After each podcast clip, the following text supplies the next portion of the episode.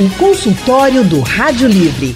Faça a sua consulta pelo telefone 3421 3148. Na internet www.radiojornal.com.br. O consultório do Rádio Livre hoje vai tratar sobre endometriose. Uma doença que acomete o útero, causa dores intensas, atinge 7 milhões de brasileiras, segundo a Organização Mundial da Saúde, e mesmo assim é desmerecida por parceiros e também alguns profissionais da saúde. Mas endometriose, gente, não é frescura e você vai entender os motivos no consultório do Rádio Livre de hoje. Nós estamos recebendo aqui a médica ginecologista e obstetra doutora Rafaela Torreão. Doutora Rafaela, muito boa tarde, seja bem-vinda ao consultório do Rádio Livre. Boa tarde, gente, é um prazer. Prazer todo nosso, doutora Rafaela. Quem também está com a gente hoje é o médico ginecologista e obstetra, doutor Jardel Pereira Soares. Doutor Jardel, muito boa tarde. Também seja muito bem-vindo aqui ao consultório do Rádio Livre. Boa tarde, Anne. Obrigado pelo convite. É um prazer estar aqui com vocês mais esta vez. Prazer todo nosso em recebê-los aqui no consultório do Rádio Livre. E, gente, a endometriose, ela voltou a ser bastante falada depois que a cantora Anitta revelou que tem a doença, né? Ela disse que sofreu por nove anos com dores intensas por causa da endometriose. Então, deixa eu começar com a doutora Rafaela para doutora a senhora explicar melhor para as mulheres o que de fato é essa doença.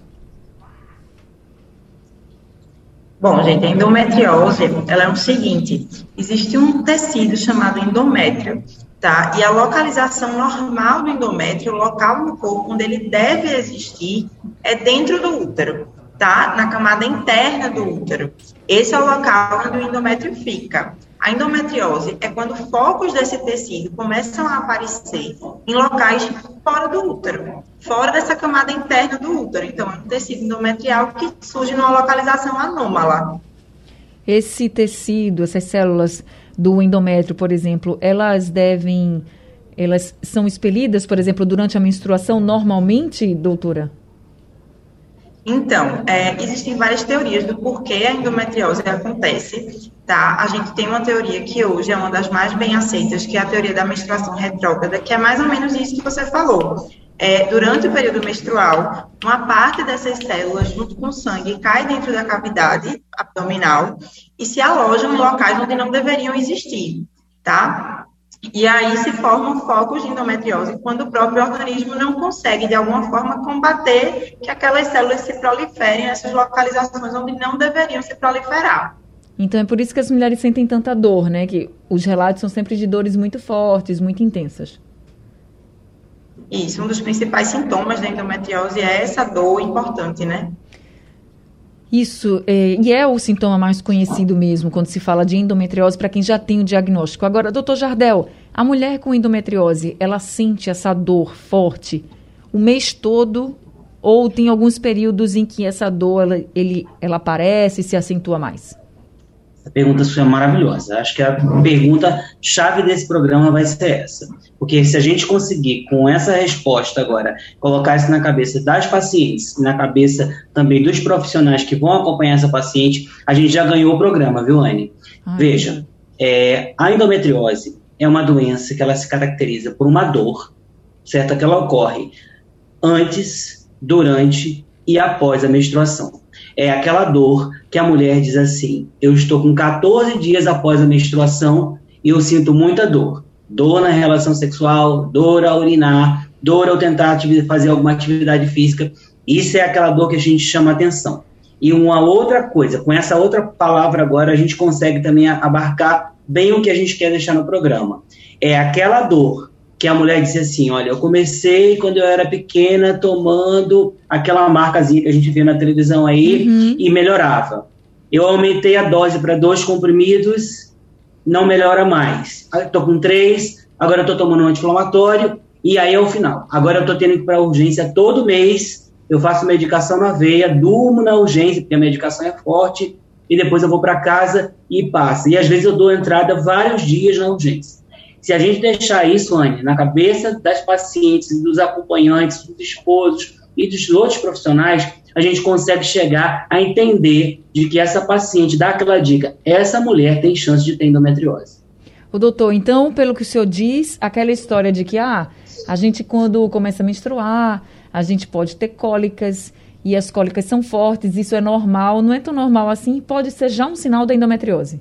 Vamos lá, isso é bom a gente esclarecer, senão todo mundo vai pensar que tem endometriose, certo? Vejam, nós temos o útero, ele é uma musculatura, certo? Em que as fibras musculares elas têm que contrair para poder expelir as células endometriais cada fluxo menstrual. Isso dá realmente uma cólica, certo? Então, essa cólica, ela existe para você expelir a capa endometrial, certo? Pode ocorrer? Pode ocorrer a dor. Só que essa dor é uma dor que ela cessa você toma um analgésico, aquela dor passa e você. E normalmente essa dor ocorre no primeiro, no segundo dia da menstruação, quando você está tendo aquela menstruação mais intensa. Mas depois, ela, você não precisa mais tomar analgésico, você não precisa se limitar de ter, por exemplo, as suas atividades de trabalho, você não, não precisa se privar de ir à academia. Ou seja, então é uma dor que ela é limitada. A dor da endometriose, a diferença dela é essa, é que você medica, ela não melhora e ela te limita. Você não consegue trabalhar, você não consegue estudar. A gente tem um alto índice de absenteísmo escolar no trabalho por causa da dor e por causa exatamente da intensidade da dor. É essa a diferença da dor de uma menstruação normal que a mulher tem sede e da dor que é de uma doença de uma paciente que é acometida por endometriose. Mas já é importante as mulheres ficarem atentas. Eu digo isso porque às vezes a pessoa fica, ah, minha dor não é tão forte. E às vezes pode ser uma dor da endometriose. Essa questão do período é muito importante, de fato. Mas é bom ficar atento porque eu imagino, doutor Jardel, que tem algumas mulheres que, pô, achar que é normal. Ah, minha mãe tinha. É, alguém da minha família tinha essa dor que vinha um pouquinho antes, ficava depois também. Eu acho que é normal. Chega a não dizer para o ginecologista. Então é importante, pelo menos, que a gente diga o que está sentindo e o médico avalia e se é algo que está dentro da normalidade ou não, né? Exato. É, a gente tem uma teoria muito assim é, familiar de que a mulher ela sente dor. A mulher sente dor certo? Que a gente tem que colocar aqui, cada vez mais a gente tenta cimentar isso na vida das pessoas, de que sentir dor não é normal. Sentir dor, a dor tem que passar. Se a dor ela não passa e ela não consegue se autolimitar, ela não é normal. Então, essa coisa de que se dizia que a mulher tinha que sentir dor e que mulher tem que sentir dor e vai ser assim, a gente tem que tirar isso da cabeça das nossas pacientes, certo? Porque se a gente tirar isso da cabeça, ela vai conseguir dar o start de que aquilo ali pode ser uma patologia, aquilo pode ser uma doença. Tá certo. Doutora Rafaela, uma mulher com endometriose, ela menstrua normalmente? Ou, por exemplo, o fluxo também pode ser alterado?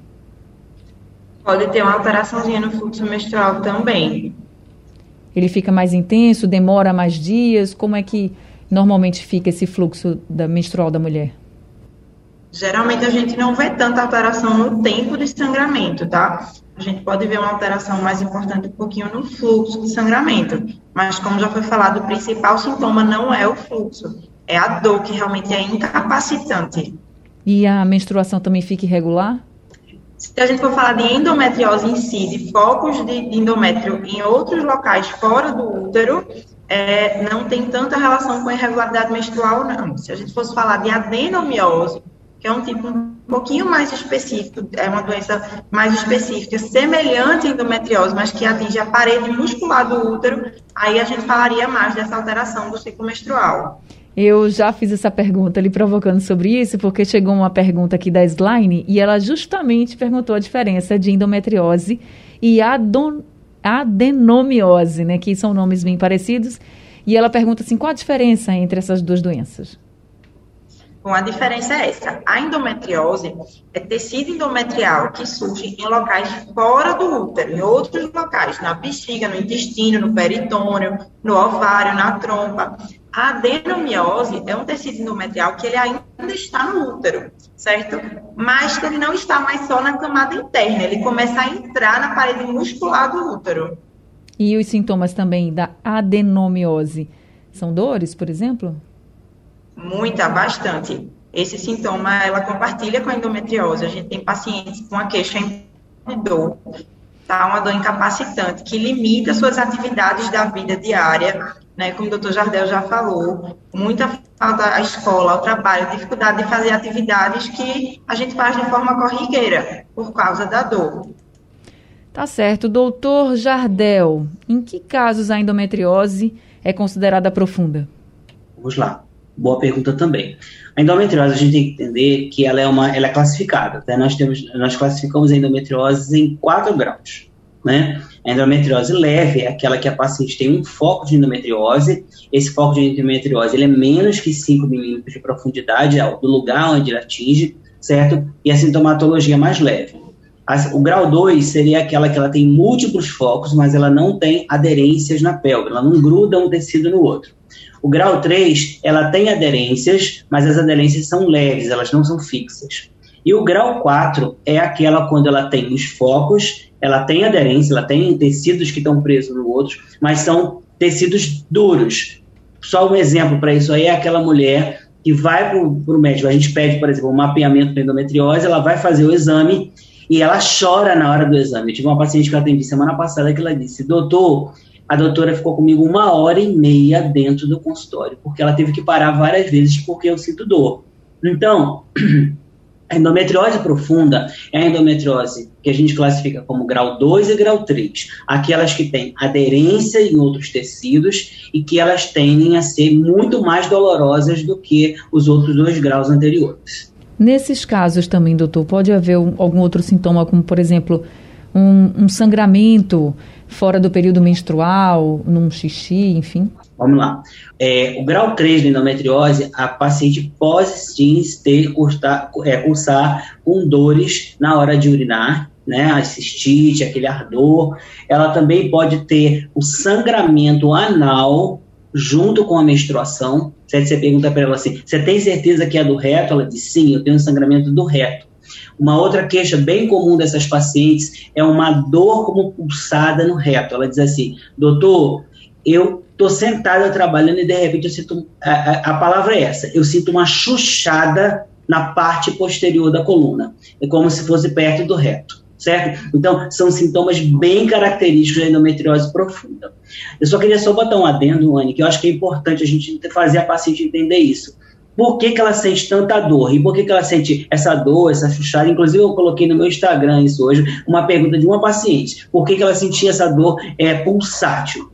Quando a endometriose, ela é normalmente a, a, parte posterior do útero é a parte mais acometida. Por quê? Porque ela reflui o sangue e cai para a parte posterior, onde tem o fundo do saco, que está entre a parte posterior do útero e o reto. Então, quando endo, a, os focos de endometriose se assentam ali, ali nós temos muitas raízes nervosas. Raiz nervosa do glúteo, do reto, da bexiga, todos descem paralelo ao útero. Então, o que acontece? Quando a mulher esses focos eles vão se implantando, a tendência é que, é esse o motivo da dor. A capa endometrial, a, a, a menstruação, ela é um processo inflamatório, entendeu, Anne? É, Anne? O paciente tem que entender isso. É um processo inflamatório fisiológico. Só que quando a gente tem esses focos fora do endométrio, a gente tem na pelve ou em qualquer outro tecido, é como se a gente estivesse inflamando todo o organismo. Então, você inflamando o organismo, você imagina, você tem uma agulha no seu dedo. Aquilo você sente essas chuchadas, por quê? Porque você sabe, o, o teu organismo está interpretando que tem um corpo estranho ali. E quando você tem isso no fundo da pele, você imagina perto do teu reto, toda hora o teu organismo eh, caindo a cascata de prostaglandinas e dizendo, tem uma coisa que me dói muito aqui, tá, tá, tá. Então, é isso que o paciente sente. Por isso que ele sente tanta dor porque ele tem focos de inflamação em lugares que não é normal e que ele não consegue colocar para fora. Porque o que está no endométrio, você elimina na menstruação. Mas o que está dentro da pelve não tem por onde sair. Por isso que vai fazendo os focos e cada vez mais intensos e mais dolorosos. O consultório do Rádio Livre hoje está falando sobre endometriose, que ficou bastante conhecida agora como a doença de Anitta, mas que atinge milhões de brasileiras e que causa dores incapacitantes. Nós estamos conversando com a médica ginecologista e obstetra, doutora Rafaela Torreão, e também com o médico ginecologista e obstetra, doutor Jardel Pereira Soares. Já temos aqui um ouvinte com a gente, o Lad, a Ladjane, de Campina do Barreto. Oi, Ladjane, boa tarde, Oi, seja bem-vinda. Oi, Anne, bom dia, boa tarde, boa tarde, doutores. Eu tenho uma sobrinha que tem 33 anos e ela fez uma ligação, tem 7 anos. E agora ela apareceu com uma doença chamada adomeniose. E ela está, é, a médica encaminhou ela para fazer um dio de Mirena. e diz que essa doença se alimenta do sangue da menstruação. Eu, eu não sei se é da alçada deles dois, mas são ginecologistas. Eu queria que você falasse um pouco, falasse um pouco sobre essa adomeniose, porque a endometriose a gente sabe que é uma descamação do útero. E a adomeniose é o que? Isso tem cura ou a pessoa vai, vai ter que viver o resto da vida com esse, com esse mal? Porque até para botar esse fio de Mirena, só está botando no H-Menon, no CISAM e nas horas clínicas. E a gente não está encontrando espaço para agendar um médico para fazer isso. Obrigada aí, Ana, e boa tarde. Boa tarde, doutores. Obrigada também, Ladijane. Então, vou continuar aqui falando sobre adenomiose com a doutora Rafaela, que já tinha começado um pouquinho a explicar, né, doutora? Nesse caso, a senhora podia explicar para a Ladijane primeiro o que é de fato a adenomiose e se é realmente, como ela colocou aqui, uma doença que se alimenta do sangue da menstruação, como ela colocou? Então, como eu já tinha falado, quando a gente fala de adenomiose, a gente fala de tecido endometrial, que entra, invade a parede muscular do útero, tá? E não é que ele se alimente do sangue da menstruação. Na verdade, é porque a adenomiose, assim como a endometriose, são doenças que, de certa forma, a progressão delas depende do estrogênio, tá? Quando a gente usa progestágeno, quando a gente usa é, é, alguns anticoncepcionais que a gente consegue bloquear a cascata hormonal da menstruação, a gente bloqueia a ação desse estrogênio em cima da doença que a paciente tem, tá? Então, por isso essa indicação do DIU de Mirena. O DIU de Mirena é um DIU que tem um hormônio nele, né, que é o levonorgestrel que é uma progesterona, tá? É um progestagênio e vai bloquear essa cascata hormonal da menstruação da paciente, fazendo com que a sintomatologia dela, as queixas que ela deve ter de sangramento, de dor, melhorem. Quando ela parar de menstruar, que entrar na, na menopausa, ela para de, de sofrer com a doença ou tem que ficar com o DIU assim, reno, se renovando até, até o, o último dia de vida?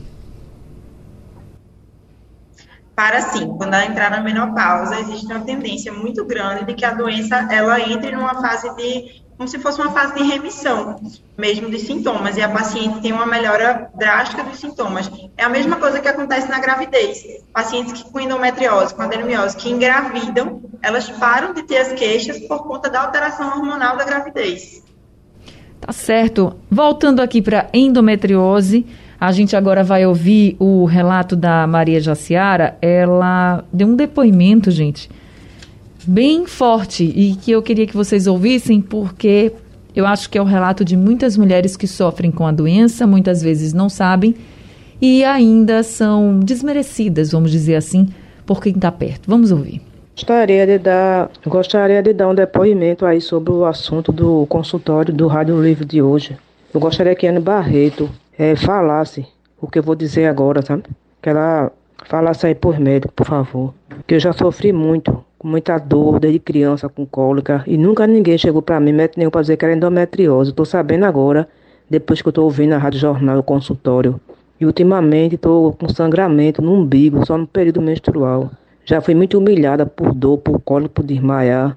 Já teve médico dizendo que passava quando tivesse um filho normal a mulher, quando tem esses problemas, ela muitas vezes é discriminada no ambiente de trabalho, porque fica passando mal, fica desmaiando, muita dor. Eu quero agradecer aí pelo debate de hoje, está esclarecendo muito a mim, tirando as dúvidas. Muito obrigado. Boa tarde. Ô, oh, dona Maria Jaciara, eu lamento bastante pela falta de informação que a senhora sofreu né, esse tempo todo, porque já era para ter sido explicado para a senhora que poderia ter essa possibilidade mesmo, e também lamento por tudo que a senhora sofreu. Assim, a senhora coloca que foi humilhada, que sofreu porque as pessoas não entendem, mas a gente sabe, né, o tamanho, só quem sabe a dor, o tamanho da dor é quem sente ela. Então, eu sempre digo assim, a gente não pode julgar o outro pela dor que ele sente, porque você não sabe a dor que ele sente, então você não sabe o tamanho dessa dor. E na endometriose é bem assim, quem tem endometriose sabe que a dor é muito grande, então não cabe a nenhuma outra pessoa julgar o tamanho da dor, né, que essa mulher está sofrendo. Doutor Jardel, uma coisa que também me chamou muita atenção no que ela disse é que ela está tendo sangramento até no umbigo na, no momento da menstruação. Isso pode ter relação com a endometriose? Sem dúvida, Anne. É, inclusive, eu coloquei hoje no Instagram uma postagem, repostei do Dr. Patrick lá de São Paulo, um dos especialistas também em endometriose de lá. Hoje, endometriose, já, nós temos casos de endometriose cerebral já, certo? Então, a endometriose ela pode estar em qualquer lugar. Existe ocular, existe é, bucal, existe a altura dos músculos, certo? No, antigamente, esse é um, é, essa é uma coisa boa para a gente esclarecer, é, de que antigamente as pessoas disseram assim, ah, tem endometriose, tira o útero e os ovários que acaba com tudo. Mentira. A endometriose pode estar em outros lugares e você vai tirar o útero, o ovário e a mulher vai continuar com dor. Então, na verdade, o que ela tem aí é um implante de endometriose na altura umbilical. Quando ela menstrua, ela tem um sangramento no umbigo, da mesma maneira que ela está sangrando pela vagina. É isso. E como é que trata, doutor? E dói demais, né? Claro. Ela, ela até diz assim, quando você passa mal, você desmaia, as pessoas ficam é, xingando você, humilhando você, né? O relato dela é muito forte. Como é que trata uma endometriose, por exemplo, como essa, que já está em outros órgãos, assim? Vamos lá. A primeira coisa que a gente tem que pensar, eu costumo fazer no consultório uma pirâmide para tratamento de endometriose. E eu acho que isso é importante. Quando você me fala de tratamento, eu acho é importante a gente colocar isso. Eu costumo dizer, uma consulta de endometriose não consegue ser menos do que 35, 45 minutos por isso. Porque a gente precisa fazer a paciente ter consciência de algumas coisas. E isso é difícil, por quê? Porque como foi muitos anos que não foram bem diagnosticados e explicados, quando você fala isso para a mulher, a mulher se assusta. Então vamos lá, o tratamento. Primeira coisa que a paciente tem que ter na cabeça: quem tem endometriose não pode menstruar. Quando você menstrua, você faz os focos de atividade eles se eles reativarem e a sua dor vai piorar. Então, quem tem endometriose, ah, a menstruação é a saúde da mulher. Quem tem endometriose, esqueça disso, ela não pode menstruar, porque ela vai fazer os focos sangrarem. Então, se você bloqueasse, por exemplo, essa paciente Jaciara, que falou com você aí, uhum. quando você bloqueia ela para de menstruar, ela vai parar de sair sangue pelo umbigo, porque o foco dali deixa de entrar em atividade, como qualquer outro foco. Então, Primeira coisa, bloquear. Segunda coisa, a gente precisa fazer com que essa paciente entenda de que ela precisa mudar o estilo de vida dela. A dieta hoje se comprovou que 30% de uma paciente que ela consegue fazer uma dieta anti-inflamatória para endometriose, ela melhora 30% da dor. É um grande fator. Por quê? Porque se sabe de que todos os alimentos que eles são ultraprocessados, eu vou explicar o que é para a gente, eles aumentam o processo inflamatório. Ele aumenta, ele ativa a cascata de, de, da inflamação através das prostaglandinas. Então, quando você consegue fazer uma dieta anti-inflamatória com pouca carne vermelha, evitando bebida alcoólica, tirando os enlatados, os embutidos, as salsichinhas, os presuntos e etc. Quando ela consegue fazer isso numa dieta equilibrada, ela melhora muito a dor, porque ela para de ativar o processo inflamatório. E a outra coisa, atividade física regular, porque a atividade física, além dela aumentar a serotonina, que vai aumentar, assim, de, inibe todos os sensores de dor, quem está feliz não sente dor, né? Isso é um ponto. Outra coisa, quando ela se mobiliza mais, ela diminui as aderências e aumenta a flexibilidade dos órgãos, diminuindo a dor. E uma outra coisa que a gente tem que pensar no tratamento dessa paciente é essa paciente precisa de acompanhamento psicológico, ela está fragilizada. As mulheres que sofrem endometriose pélvica de moderada a grave, todas elas têm algum fator psíquico que precisa de acompanhamento. E existem outras duas coisas que a gente pode fazer que se comprovou ser muito bom. Fisioterapia do assoalho pélvico, porque você desativa aqueles nervos que estão dolorosos, principalmente se os nervos estiverem com foco de endometriose, e acupuntura, Anny. É, quando o senhor fala dessa questão é, emocional, psicológica, realmente, uma pessoa que está sentindo dor, uma pessoa que está sendo, como a dona Maria Jaciara, né, humilhada, desmerecida, ela não fica bem. Não tem quem fique bem. E com dor ninguém fica bem, né? A autoestima vai lá para baixo. Você não sabe o que é que está acontecendo, não sabe como passar por aquilo. É muito difícil. A gente precisa ajudar e não julgar. Doutora Rafaela, eh, no caso da Anitta, foi indicada a cirurgia. Ela disse que ia passar por cirurgia e tal. Toda mulher com endometriose também em algum momento pode ser que passe por uma cirurgia? Ou só em alguns casos? Doutora Rafaela, está me ouvindo? Acho que a gente perdeu aqui o contato com a doutora Rafaela, então vou passar aqui a pergunta para o doutor Jardel. Quais são os casos, assim, doutor Jardel, que a cirurgia é indicada? Vamos lá. Principal indicação para cirurgia é pacientes que não têm resposta ao, ao tratamento clínico que nós falamos agora. a gente normalmente a gente escalona esse tratamento, né, com é, um bloqueador, um analgésico, a dieta, e aí a gente associa a acupuntura, associa a fisioterapia. Pacientes que não têm resposta ao tratamento é candidato à cirurgia. Ponto 1. Um. Ponto 2 de pacientes que é candidato à cirurgia. Pacientes que desejam engravidar e que ela tem algum tipo de é, comprometimento, de aderência a nível de trompa, de ovário, que prejudique essa gravidez. Elas também são candidatas à cirurgia pacientes que têm uma dor e que têm aderências em tecidos importantes que impossibilita a relação sexual, ou então o próprio movimento intestinal, são também candidatos à cirurgia. Então, não são todas as pacientes candidatas. Elas podem chegar em um momento que vão ser candidatas, ou então elas serem candidatas por uma circunstância, como, por exemplo, a gravidez, que nós falamos agora. E essa cirurgia, ela é uma cirurgia que faz exatamente o que no corpo da mulher? Porque você falou assim, ah, a gente não retira o útero e a mulher fica boa da, da endometriose, fica curada, não é isso? Então essa cirurgia ela faz exatamente o quê? O objetivo da cirurgia é o seguinte: é retirar os focos aonde tem endometriose, certo? Você tenta tirar todos os focos, porque assim, nós temos dois exames básicos que a gente pede que ajuda ao, o, o, cirurgião a nortear a cirurgia. O primeiro é a ressonância nuclear magnética da pelve com contraste tá? É um exame que tem uma alta acurácia para poder mostrar onde estão os focos, as aderências e etc. E a outra, o outro exame é o mapeamento é, mapeamento para endometriose com preparo intestinal. É feito por médicos especialistas, ultrassonografistas especialistas, em que ele exatamente vai nortear onde estão esses focos.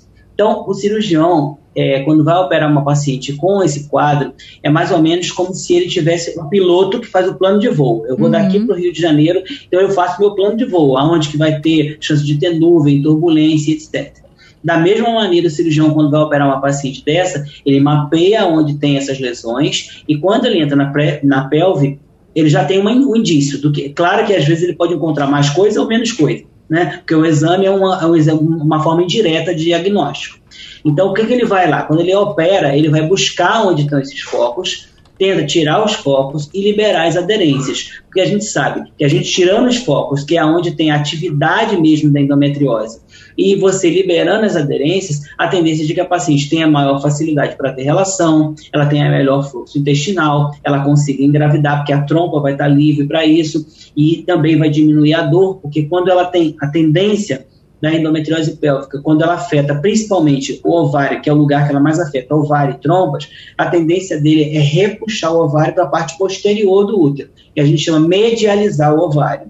Então, o que acontece? Ali do lado corre um ligamento, que é o ligamento redondo. Então, essa repuxada do ligamento faz com que a mulher sinta muita dor, por exemplo, quando ela vai fazer uma atividade física, quando ela tem relação. Então, quando você vai com um procedimento cirúrgico e você libera novamente esse tronco e coloca ele no lugar fisiológico dele, você melhora a dor dela, porque você para de ter uma tensão naquela região. Então, a cirurgia tem esse objetivo.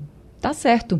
Consultório do Rádio Livre hoje falando sobre endometriose e a gente está conversando com os médicos ginecologistas e obstetras, doutora Rafaela Torreão e também doutor Jardel Pereira Soares. A gente já tem aqui participação também de outras ouvintes. A Adriana, de Casa Amarela, mandou um áudio para a gente. Vamos ouvir.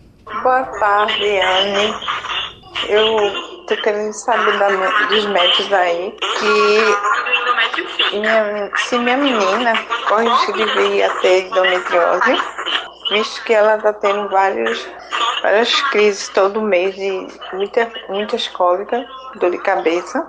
E eu não consigo, pela rede pública, pelo SUS, no caso, uma consulta com ginecologista pediatra. Que ela, no caso pediátrico, não, né? Para adolescente, que ela está com 13 anos. De sábado para hoje mesmo, ela passou e de, até hoje com muitas cólicas, muito mesmo. A madrugada de hoje foi todinha com dor. Ai, meu Deus, que sofrimento, né, dona Adriana? Obrigada pela sua participação. Então, doutora Rafaela, uma menina de 13 anos já pode estar tá com sintomas, um começo de endometriose? Pode sim, mas seria importante para a gente saber também com quantos anos foi a primeira menstruação dessa, dessa adolescente, né? Uhum. Porque nos dois primeiros anos é como se o eixo hormonal ele ainda estivesse se organizando. Então, não é incomum a gente ver pacientes que tenham muita cólica, que tenham irregularidade do ciclo menstrual. Então, seria interessante também é, a gente ter essa, essa idade inicial de ciclo menstrual dela. Agora, realmente, o ideal seria uma consulta com o ginecologista. É, a Adriana mandou aqui uma mensagem, já que a senhora falou, é importante ver a idade que ela menstruou e ela disse que foi com 10 anos. Então, ela já tem mais, mais de dois anos de menstruação, né? Merecia um acompanhamento, realmente. Então, dona Adriana, procura um, um ginecologista. É, a senhora falou essa questão de ginecologista, pediatra, mas vai no ginecologista, numa ginecologista da sua confiança, conversa, porque eu acho que é o médico mais indicado mesmo para poder observar, diagnosticar e tratar. Tem algum exame específico, doutora Rafaela? Um exame assim, vamos diagnosticar se é endometriose ou não e faz um exame específico, principalmente numa adolescente? Então, é, como o doutor Jardel falou, né, o exame de início para a gente seria uma ultrassonografia, tá? Que nas pacientes que já têm vida sexual ativa, a gente vai fazer uma ultrassom transvaginal. Numa paciente que não tenha vida sexual ativa, a gente vai fazer uma ultrassom pélvica, tá certo? Que faz por cima mesmo. Na barriga, e a né? ressonância magnética, caso a ultrassom já não aponte focos de endometriose. Certo. E a endometriose, ela pode ser curada? Então, curada, curada, a gente não fala de cura quando a gente fala de endometriose e adenomiose. A gente fala realmente de um controle, a gente consegue um bom controle de sintomas para que a paciente tenha uma melhora da qualidade de vida. Se não houver esse controle, esse tratamento, a endometriose pode, por exemplo, levar à infertilidade? Pode sim, a gente tem uma relação muito grande de infertilidade com endometriose. Que a gente percebe que as mulheres que têm endometriose relatam dificuldade para engravidar, né? Não é que não possa, mas tem uma dificuldade para engravidar. Se não tratar, elas podem ficar inférteis? Pode, pode sim. Né? É, nem sempre é fácil a gente tratar a endometriose e conseguir é, uma gestação numa paciente que tem uma endometriose já um pouco mais avançada. Tá? É importante a gente falar também na questão do diagnóstico precoce, né? Quanto mais tempo a paciente demora para ter o diagnóstico e demora para ter o tratamento adequado, mais a doença é, é, ela tem um caráter progressivo, né? Ela progride. Então, mais difícil vai se tornando. Tá certo. Então, gente, fica aqui para todas nós mulheres essa orientação. Procurem o médico o mais rápido possível, não se acostumem com dor. Não é normal a gente ficar sentindo dor. Então, se está sentindo dor, se está incomodando, procura. Pode ser uma endometriose, pode não ser. Mas o importante é que você tenha essa orientação e, se for, que comece logo o tratamento. É importante começar sempre o tratamento cedo. Doutora Rafaela, muito obrigada por esse consultório, pelas orientações que a senhora trouxe, os esclarecimentos. E eu queria que a senhora deixasse o número do telefone do seu consultório também para quem quiser entrar em contato. Eu que agradeço pelo convite, gente. É, vou deixar o número do consultório sim. Podem entrar em contato por WhatsApp também, tá certo? Não precisa ser só por ligação. E o número é 9952 1514. Tá certo, então tá aí, doutora Rafaela, seja sempre muito bem-vinda aqui com a gente, viu? Quero agradecer muito também ao doutor Jardel, que esteve com a gente nesse consultório de hoje, doutora, doutor Jardel Pereira Soares, muito obrigada também por todos os esclarecimentos e orientações que o senhor trouxe, doutor Jardel, sobre endometriose. Queria também que o senhor deixasse o número do seu consultório para os ouvintes que já estão perguntando aqui também. Prazer imenso. Eu que agradeço novamente estar aqui com vocês, Anne.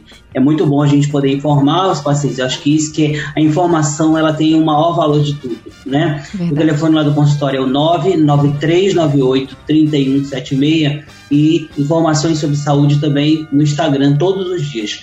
dr.jardel Soares. Tá certo, sejam sempre muito bem-vindos aqui com a gente. Obrigada a todos os ouvintes. O Rádio Livre de hoje fica por aqui. A produção é de Gabriela Bento, trabalhos técnicos de Big Alves, Sandro Garrido e Emílio Bezerra. No apoio, Valmelo e a direção de jornalismo é de Mônica Carvalho. Sugestão ou comentário sobre o programa que você acaba de ouvir, envie para o nosso WhatsApp 99147 8520.